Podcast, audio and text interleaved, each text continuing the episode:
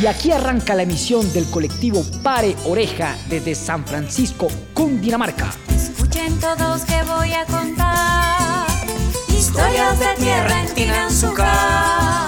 Cosas que pasan en Tinanzuca, la radionovela de por acá. Pasiones tormentosas, amores combativos,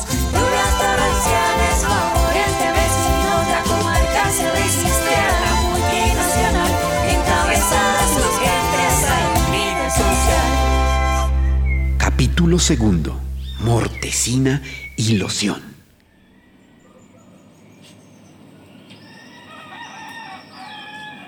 El planeta vuelve a ponerle la cara al sol por este lado y los habitantes de Tinanzucá se disponen a disfrutar de un nuevo día. En la finca San Gabriel, Gladys con su gato Noé despiertan plácidamente.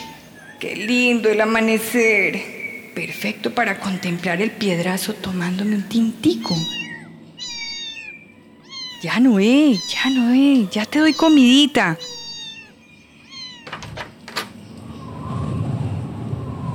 Guácala, por Dios bendito. ¿Qué es este olor tan espantoso? Huele a mortecino. El olor se me quedó pegado en el pelo. ¡Qué horror! Inmediatamente Gladys llama a su vecina Esperanza y esta le confirma que no solo siente el mal olor, sino que ve gallinazos sobrevolando y aterrizando en un lote cercano. Acuerdan arreglarse y verse de inmediato, pues la cosa está grave y de pronto les toca bajar al poblado. Media hora después, se encuentran en el portal de la finca de Esperanza.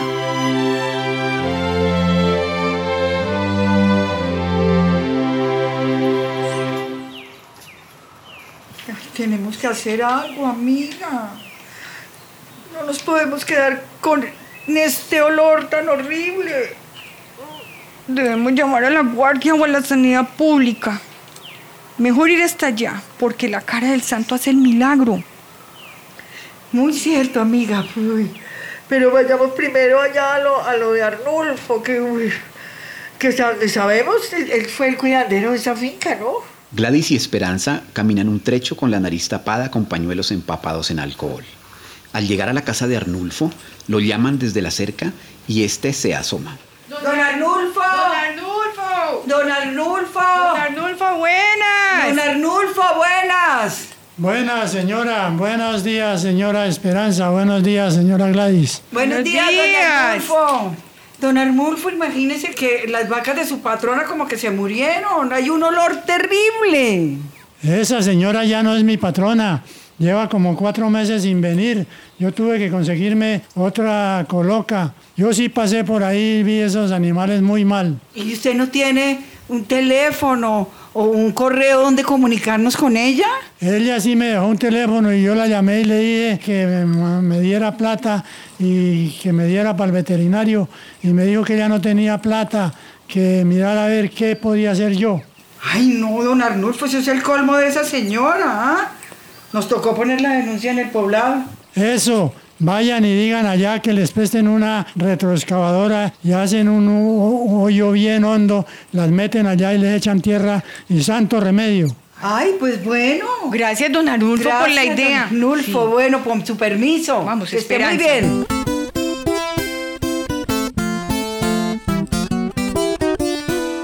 Esperanza y Gladys llegan al parque del pueblo y lo encuentran un poco alborotado, pero no saben por qué. Se dirigen a la oficina del gobierno local y al entrar se encuentran con el asistente del gobernador y aprovechan para contarle que necesitan hablar con el inspector de sanidad o mejor todavía con el mismísimo gobernador. Ay, señoras. Ninguno de los dos está disponible. Ellos se encuentran en el parque hablando de algo muy importante para el pueblo. Ustedes deberían estar allá.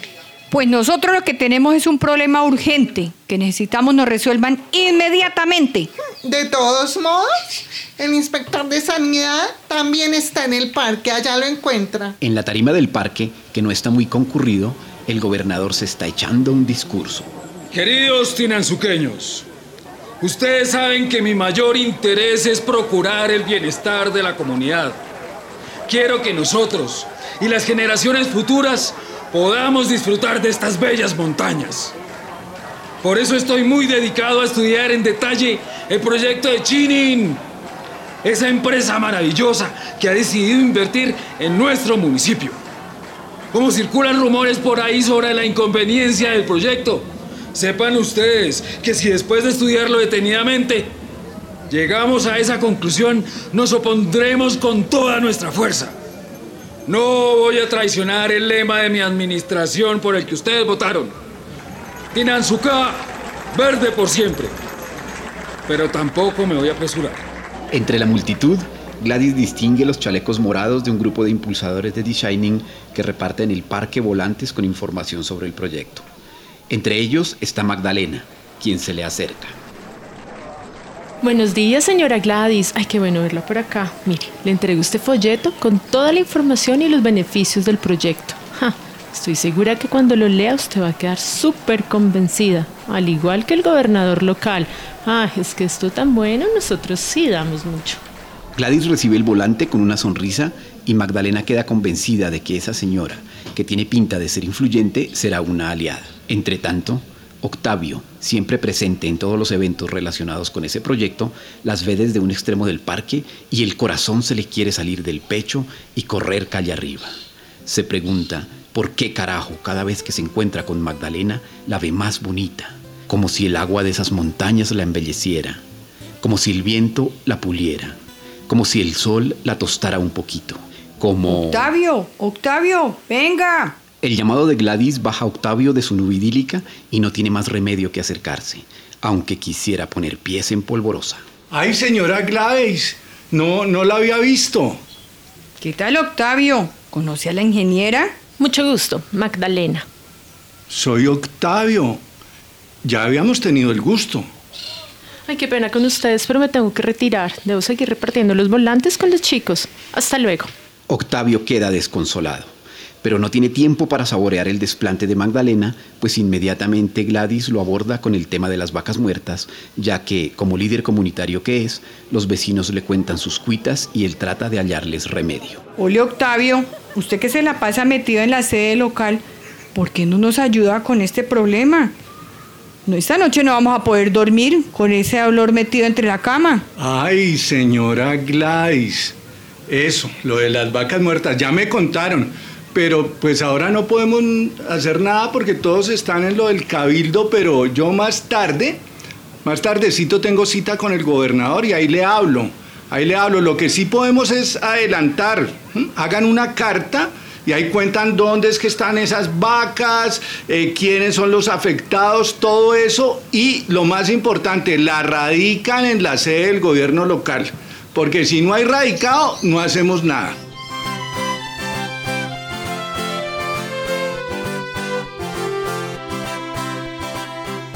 Dicho y hecho, Esperanza y Gladys siguieron el consejo de Octavio y para quitarse de la memoria el olor a vacas muertas, decidieron darse una vuelta por la plaza de mercado para llenar la nariz de otros olores. Cuando ven a Hortensia, su marchanta favorita, se les pinta una sonrisa en la cara, pues ella habla tan bonito de los alimentos y las hierbitas, sabe tanto.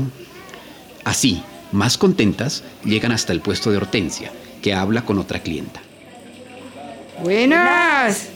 Buenos días, mija. Buenos días, señora. Disculpen que las interrumpa. Buenos días, mis amores, ¿cómo están? ¿Qué me las trae por aquí? Bien puedas, sigan, bienvenidas. Pues una preocupación. Necesitamos que nos recomiende algo para levantar el ánimo. Ay, es que estamos viviendo una tragedia, doña Hortensia. Claro que sí, mija. Espérate un momentico que le estoy explicando aquí a la vecina las propiedades de la guatila. Entonces, espérate, Marinita, yo te cuento. En ayunas sirve para la diabetes y se toma un cuarto de guatila en jugo todos los días, pero todos los días. Y también sirve para adelgazar. ¿Usted cómo para qué la quiere, mija? Ay, lo que pasa es que eso en la finca se da como maleza. ¿No será afrodisíaco? Ah, sí, mija, hasta untada. Eso es como el casabe. A lo que usted le unte, le sabe. Puede prepararla de sal, de dulce, usted puede hacer tortas, galletas, adicionarla a los jugos. Y, so- y la sopa licuada de guatila con maní. Usted no sabe lo que es eso, ¿En mija. Uy, qué ricura la guatila. Gracias, muñeca, me voy. Llena de ideas para la casa. Permiso. De nada, mi querida Marinita. Ya sabe, cuando se le ofrezca por aquí a la orden. Gracias. Ahora sí, mi señora Gladysita, déjeme pensar. Háblenme pues, maticas. ¿Cuál de ustedes son buenas para estas señoras que están como compungidas?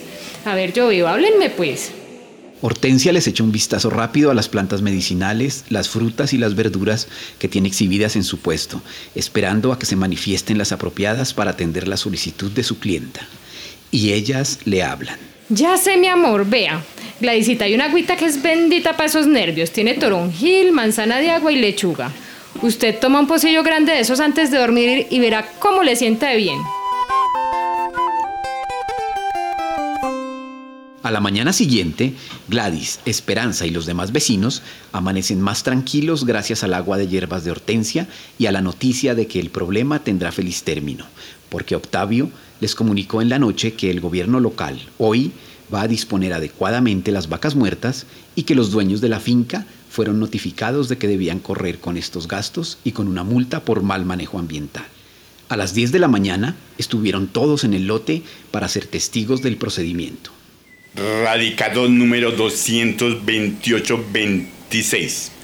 Estamos en la finca La Ponderosa, cuyos dueños son el señor Gustavo Cuervo y la señora Inés González, quienes no se encuentran presentes. El asunto que nos corresponde atender es la disposición de los cuerpos de unos semovientes en avanzado estado de descomposición que se encuentran a cielo abierto, lo que ocasiona serios perjuicios a los vecinos y es una grave infracción grave, uy, a la responsabilidad ambiental. Perdón. El procedimiento fue breve y eficaz para alivio de todos los vecinos.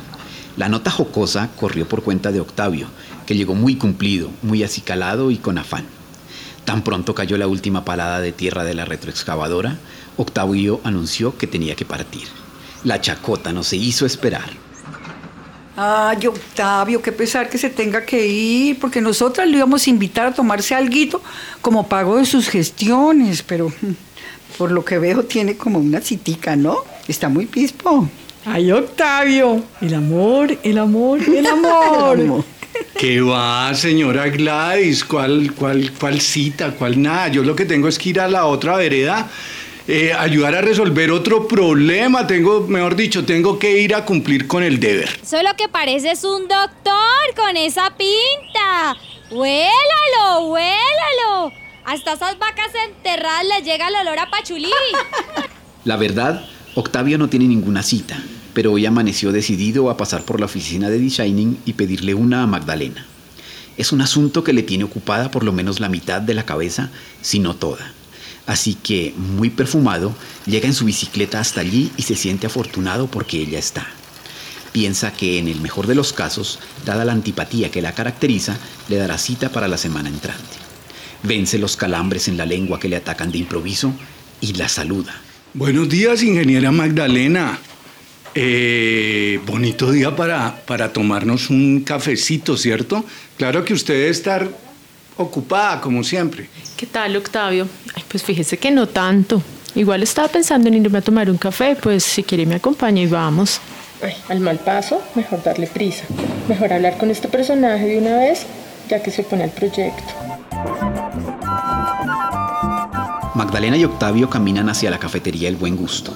Después de la sorpresa inicial por la aceptación de la invitación, a Octavio lo invade una gran emoción parecida a la felicidad, hasta que ve viniendo de frente por la misma acera a Lady, su exnovia desde hace una semana, a quien dejó por intensa, quien primero lo mira hecha un sol radiante y luego pone su peor cara de amargura cuando descubre y mira de arriba abajo a su acompañante. Y termina por ahora la emisión del colectivo Pare Oreja desde San Francisco, Cundinamarca. Cosas que pasan en Tinanzuca, la radionovela de por acá. Pasiones tormentosas, amores